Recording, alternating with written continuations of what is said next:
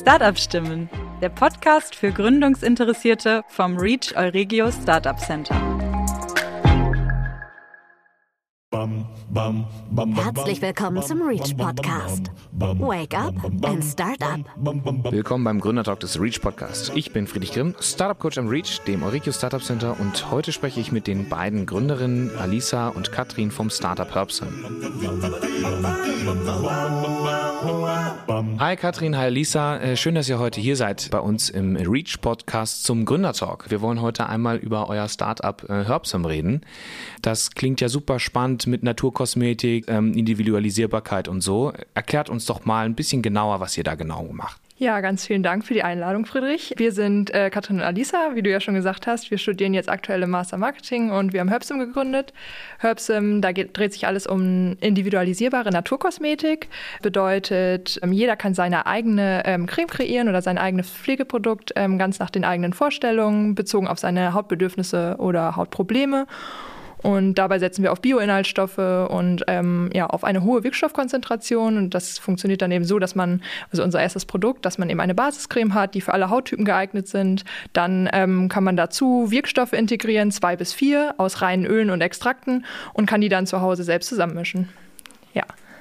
Wie kann ich mir vorstellen, dieses Zusammenmischen? Bekomme ich dann verschiedene kleine, kleine Döschen zugeschickt und hau die dann zusammen und mische das irgendwie? Oder gibt es da eine, eine konkrete Anleitung dazu? Ja, man bekommt den Tiegel nach Hause und vier Wirkstoffe. Da ist auch eine Anleitung dabei. Man öffnet dann einfach den Tiegel und kann die Wirkstoffe so ähm, in die Basiscreme kippen. Und ähm, dann bekommt man auch noch ein Holzstäbchen dazu und kann das dann umrühren. Und ja, man muss schon ein bisschen kräftiger umrühren, aber das ist, äh, geht ganz fix. Und dann ist es eigentlich fertig. Cool, spannend. Es klingt auf jeden Fall so, als hättet ihr das schon getestet. Ähm, wie weit seid ihr da jetzt so mit, mit, den, mit den verschiedenen Testvarianten und ähm, wie weit habt ihr eure Produkte? Also welche Hautirritationen, Hautunreinheiten äh, oder so etwas könnt ihr da schon mit äh, behandeln? Also wir sind jetzt schon in der zweiten Musterrunde. Also wir haben schon getestet an ganz vielen verschiedenen Hauttypen. Und ja, wir können was für fettige Haut anbieten, gegen Falten, gegen Narben, Okay, ja, ähm, ihr sprecht das ja in der Sekunde gerade schon an, dass ihr auf verschiedene Hauttypen eingehen könnt, auch verschiedene Krankheiten beziehungsweise Hautirritationen, also sehr individualisierbar eingeht. Was könnten ihr dann damit zum Beispiel alles schon behandeln? Also damit können wir ganz vieles behandeln, Falten, Pickel, Narben, also alles, was so anfällt, aber auch ähm, Rötungen, Entzündungen und so. Ja, also es soll eigentlich für jedermann was dabei sein. Und ähm, wie seid ihr auf die Information dazu gekommen, dass ihr wisst, welcher Wirkstoff jetzt genau auf welche äh, Einheit da jetzt gerade am besten passt? Ja, wir ähm, arbeiten natürlich mit hocheffektiven Wirkstoffen, die schon öfter getestet wurden, also mit Ölen und Extrakten, die auch schon in der Naturkosmetik bekannt sind. Auch ein paar äh, ausgefallenere wie Algen, aber die sind ähm, alle schon weit erforscht. Und genau, dann können wir eben sagen, wie die auch wirken. Okay, und verschiedene Hauttypen heißt dann äh, verschiedene ähm, Helligkeiten von Haut, ähm, Alter der Haut dann mit einzuberechnen. Gibt es auf eurer Webseite dann ein quasi ein Formular, Genau, wir werden auch einen Hauttest anbieten, der ähm, dann genau auf die Probleme sich richtet, ähm, die es halt so bei der Haut gibt.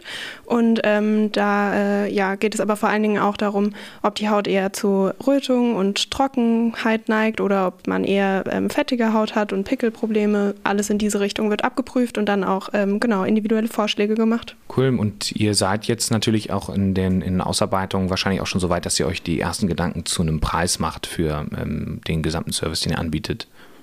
Wie, wie sieht das da bei euch äh, momentan aus? Also mit welchen Gedanken spielt ihr dort? Also wir wollen so im Preisrahmen zwischen ähm, 25 und 40 Euro bleiben.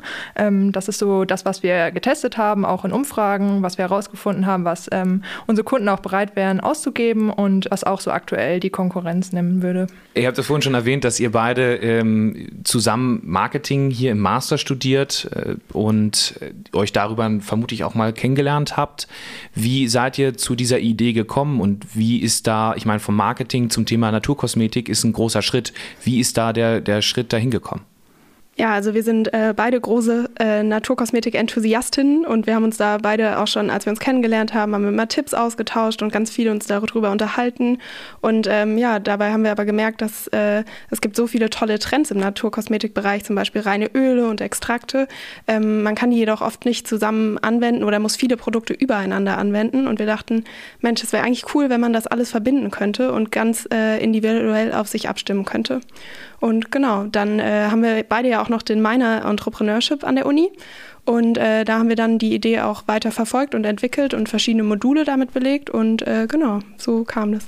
Und innerhalb dieses äh, Moduls, das war vermutlich mal Entrepreneurship Minor, dann eine spezielle Vorlesung, wo ihr auch praktisch das in dem theoretischen Inhalt dann ausarbeiten musste. Ähm, war das einfach für euch? Seid ihr da gut vorangekommen? Ja, also wir hatten insgesamt vier Module. Einmal erstmal das Problem erläutern, dann ähm, die Lösung dazu finden. Im nächsten Kurs haben wir dann ein ganzes Marketingkonzept für den Start ähm, ausgearbeitet konnten dann im nächsten Modul einen Finanzplan ausarbeiten, ähm, haben dann sozusagen die GNV, die Bilanz, ähm, aber auch eine Cashflow-Rechnung ähm, ausgearbeitet. Und im letzten Modul mussten wir dann eben so Datenmodellierung machen und ähm, unser ganzes Konzept ähm, mit Datenbanken modellieren. Das klingt schon so, als wäre das alles abgeschlossen.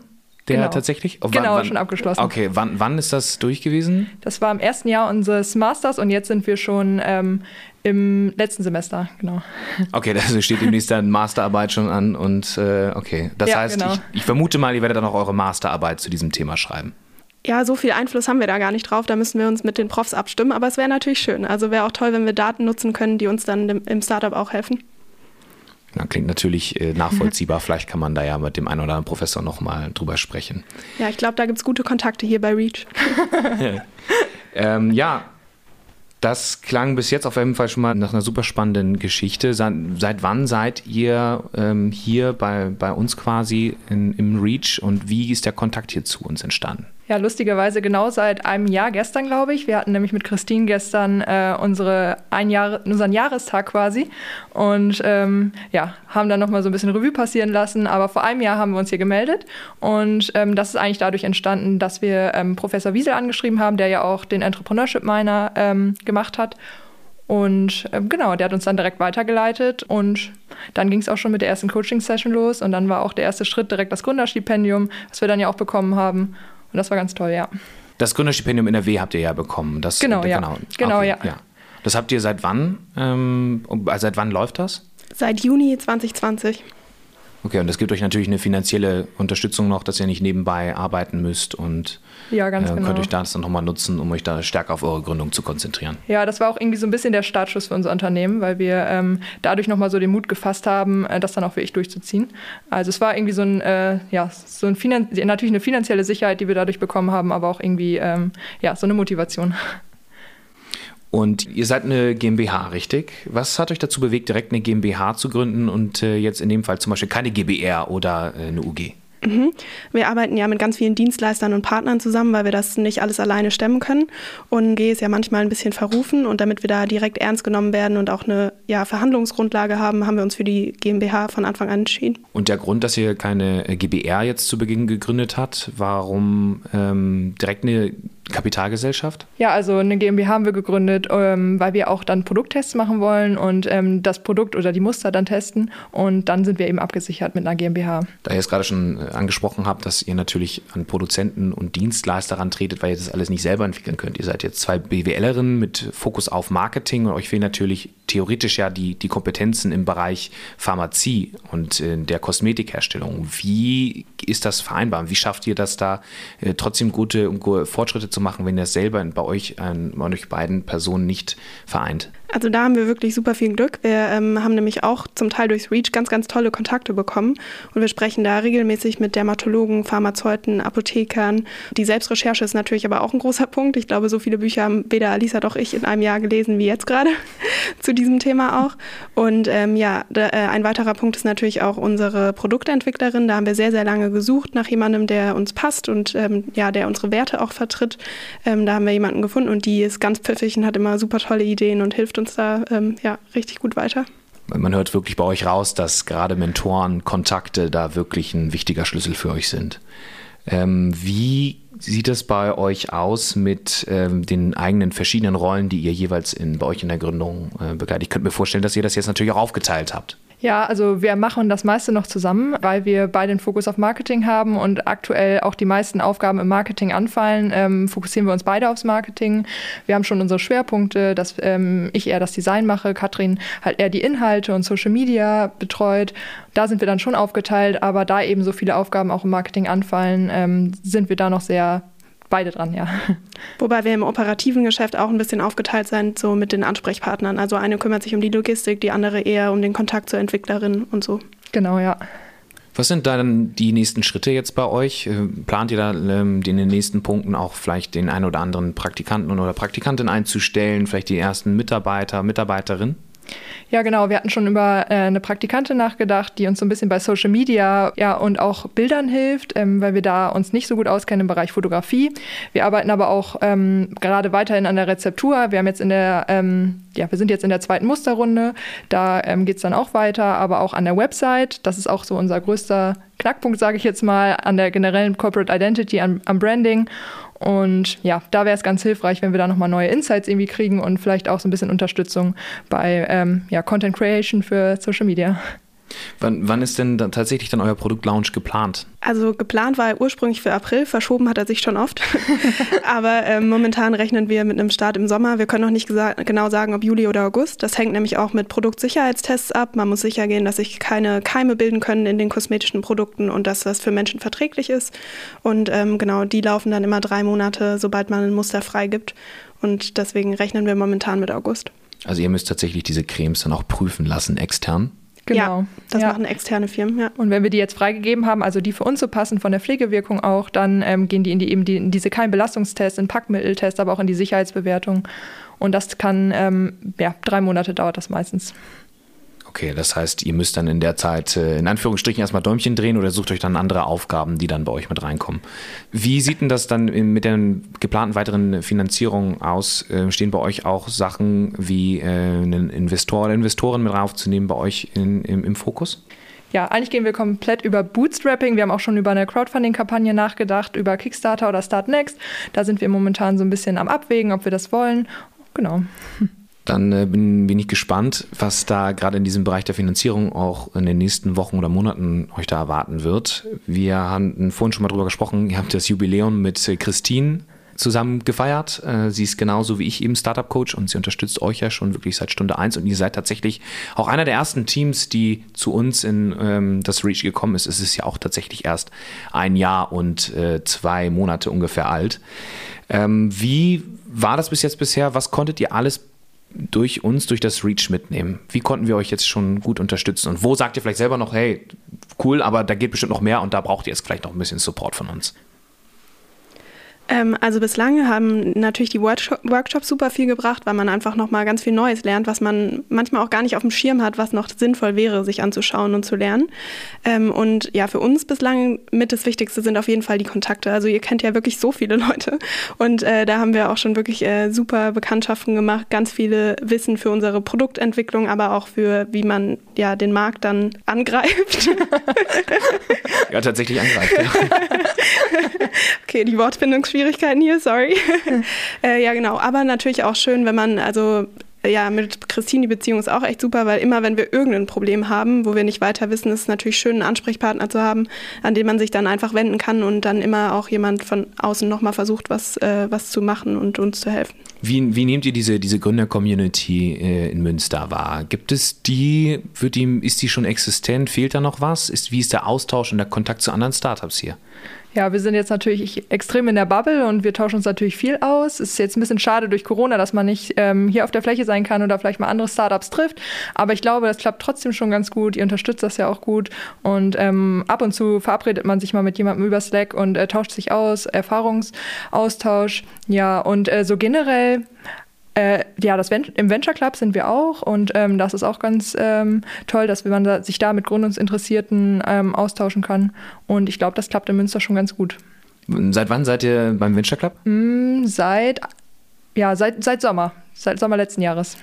Okay, und dann habt ihr euch dann äh, selber ein paar Aufgaben ausgesucht, die dann thematisch zu euch passen. Zum Thema Marketing vermute ich mal. Oder was macht ihr da im, im Bereich?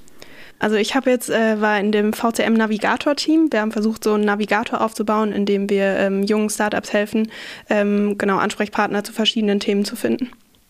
Ja, ich habe mich mit Let's Talks beschäftigt, also mit dem Austausch mit ähm, Gründern, die sich da, ähm, ja, die da eine Bühne bekommen und äh, sich den äh, ja, Gründungsinteressierten vorstellen können.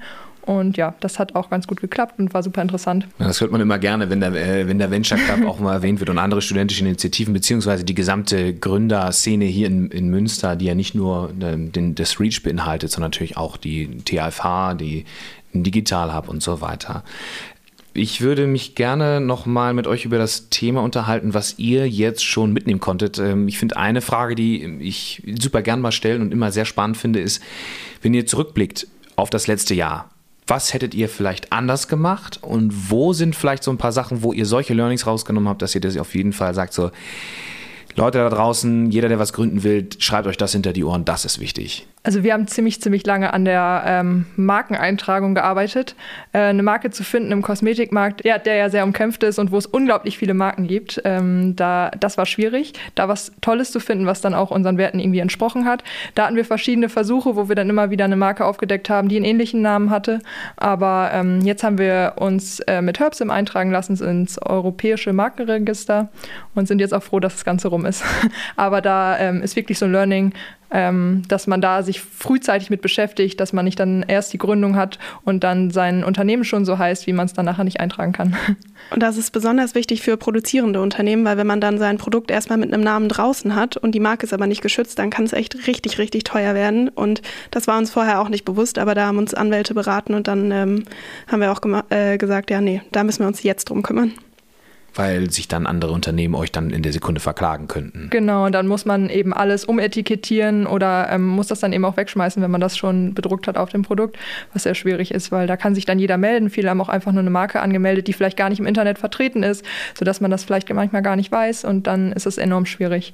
Gibt es etwas, wo ihr selber sagt, das würdet ihr das nächste Mal anders machen? Vielleicht so einen, einen kleinen Fall schon irgendwo gewesen, wo ihr sagt, so, oh, das war nicht gut, das solltet ihr sollte man auf jeden Fall das nächste Mal besser machen? Ja, also was ist schwierig jetzt zu sagen, aber vielleicht, äh, wir hatten sehr, sehr lange nach dem Produzenten gesucht und ähm, der Prozess war sehr lange. Das äh, lag jetzt auch so ein bisschen an Corona, man konnte sich mit den Leuten nicht treffen, deswegen hat es auch sehr lange gedauert, bis wir da mal ein Treffen organisieren konnten, aber dass man da vielleicht nochmal, ja, sich schneller mit jemandem trifft, dass das schneller läuft, damit man auch schneller starten kann.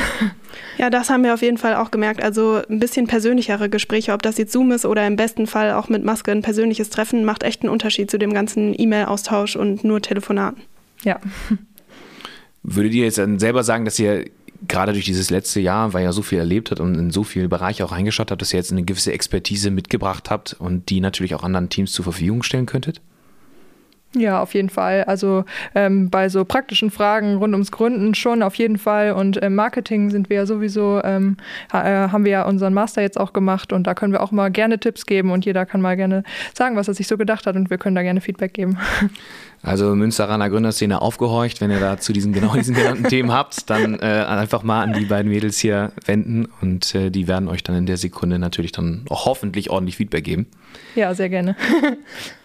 Benötigt ihr denn jetzt noch ähm, in, den nächsten, in den nächsten Schritten, die ihr genannt habt, ihr habt schon gesagt, dass ihr jetzt eine weitere Praktikantin bekommt, die euch bei Social Media hilft, benötigt ihr noch weiterhin wo Unterstützung, äh, Themen, wo ihr sagt, so hey, wäre cool, wenn das Reach dann nochmal euch unterstützt oder vielleicht auch extern, wenn ihr noch Support benötigt? Ja, ich glaube, alle, die das jetzt hören, äh, dass die Idee weitergetragen wird, dass alle davon erfahren. Ich glaube, Reichweite ist so das Wichtigste, was äh, aktuell so ansteht. Ähm, dass vielleicht uns alle liken auf Instagram wäre ganz toll. Und ähm, eurer Meinung nach, was, was würdet ihr selber sagen im Vergleich ähm, zu anderen Gründerszenen? Was, was fehlt hier noch in Münster? Das ist für uns immer relativ interessant, auch jetzt gerade mal mit euch in so einem Podcast jetzt mal drüber zu sprechen, mal zu hören. Cool, was ihr macht, aber da fehlen noch ein, zwei Sachen. Was wäre das?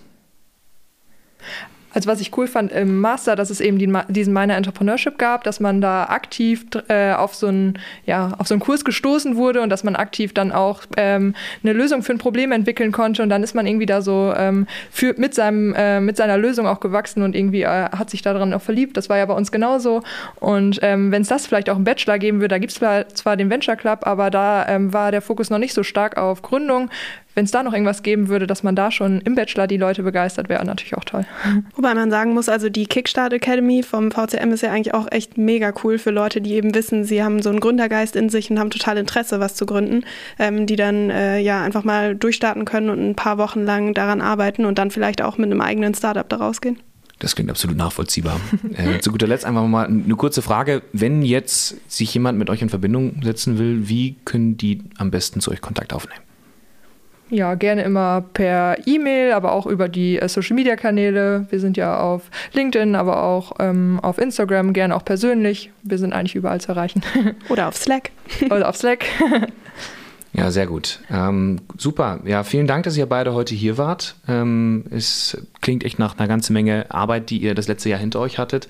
Ihr habt ja, und das ist natürlich auch super wichtig, schon einmal ähm, rückblickend gefeiert. Äh, gesagt, also ein Jahr ist um, habt ihr ein Jahr habt ihr da Vollgas gegeben. Das ist natürlich auch wichtig, mal zurückzuschauen und mal zu sagen, und mal aufzuzeigen, hey, guck mal, das haben wir schon geschafft. Und ähm, wir begleiten das natürlich auch von Seiten des REACH ähm, sehr intensiv und äh, freuen uns auch mit jedem großen Erfolg, den ihr da vorweisen könnt. Und ähm, ja, es freut mich, dass ihr hier wart und wir unterstützen euch natürlich weiterhin und ähm, ja, dann hoffentlich bis äh, zum nächsten Mal.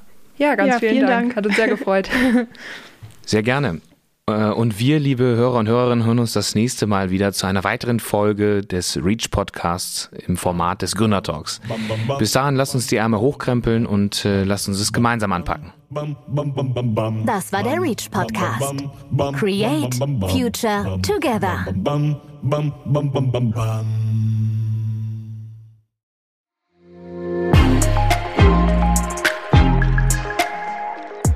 Reach From Science to Startup